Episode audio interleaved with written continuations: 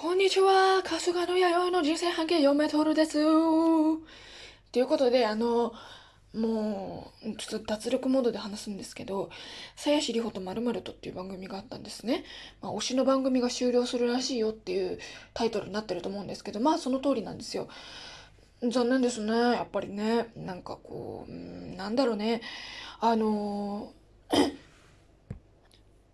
まあ、今回の推しの番組って言ってるその「さやしりほとまると」っていう番組があるんですけれどもこれはあのラジオトークとあとはまあポッドキャストで配信を行ってて MBS ラジオでその公共の電波での配信っつうんですか？そういうのを行っているラジオなんですけれどもめちゃめちゃ好きだったんですよ。であの私はそのラジオやってるさやしりほさんのまあ、一応自称熱狂的ファンでしてあのモーニング娘。卒業してから5年ぶりに復活してでラジオ番組持ちましたよって言ってさやしさんの声が継続的に聞けますよってさやしさんがこれから継続的に芸能界芸能活動を行っていきますよっていうある種の保証でもあるようなその番組だったんですよ。でなんでこういう状況になったか状況っていうかその保証がどうとか言い出したかっていうとやっぱこうねタレントさんは不安定って言ったらあれですけれども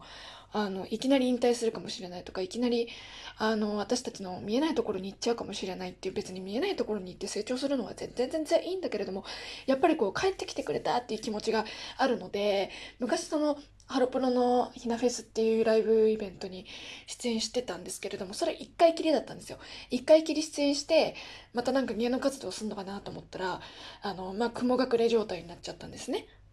でまあそれらしき面影がちらちら見えたこともあったんですけれどもご本人として堂々と前に出ることっていうのはそのハロプロのイベントから、まあ、ご本人がインスタ始めてコラム始めてラジオ始めてっていう流れが出来上がるまではほとんどなかったのでそういう意味ではなんかこうあこれが一回きりじゃなくて今後もいるんだなってまあコラムって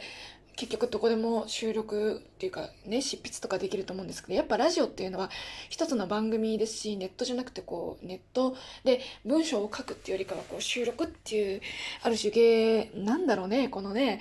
もう言葉に表すのがもう難しいですけど分かっていただけたら超嬉しい。やっぱりラジオじゃないですか。本人の存在が分かるような。そうこれ本人の存在が分かるんですよね。文字って結局あのさやしさんが「こんにちは」って言ってその「パソコンが代弁してくれてるような感じなんですよ。なんですけど、そのフィルターがない状態で会えるっていう、しかもそれが先々まで続くっていう、もうなんかよくわかんないけどね、もう3分間わけわかんない話してるんですけれども、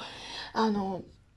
まあそういう、そういうことです。だから、そういう意味でも他のラジオ番組とか、今までのリホデリっていう、あの別のモーニング娘。時代にやってた番組とかによりも、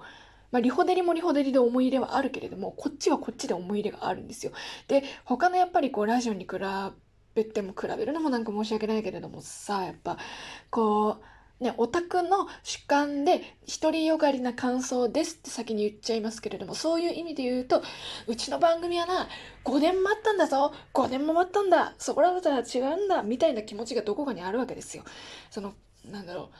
アイドルとして活動中の方が、あの、グループとしてのラジオ、個人としてのラジオ A、個人としてのラジオ B みたいな感じで持つっていう感覚とは、やっぱ違うかなっていう気持ちも、あの、ありますね。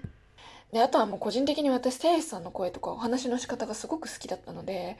そのお話の仕方を毎週楽しく聞けなくなるというのは非常に残念無念なことでございます。なんか、まあさ、できればさ、その〇〇とっていうのがね、〇〇とっていうのが、なんて言うんですか？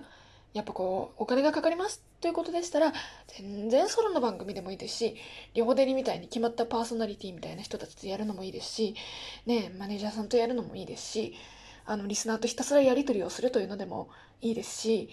あの何か何かしらの形で鞘師里穂さんのお声を、えー、私たちのもとに届けていただけたら嬉しいなというふうに思っております。はい。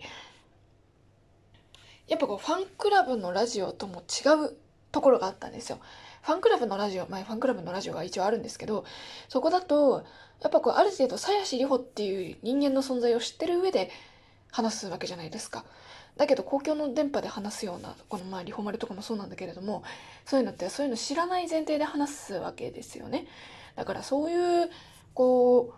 うだからこその落ち着いてる感じっていうのもすごく良かったなと私は思っているので、もし何かあれば、ぜひ、まあ、ラジオトークだけ、だからさ、ポッドキャストでやるっていうのもありだと思うんですよ。ラジオトークだけでやるっていうのも、まあよくわかんない。どういう契約になってるのか知らないけれども。だからやってほしいなというふうに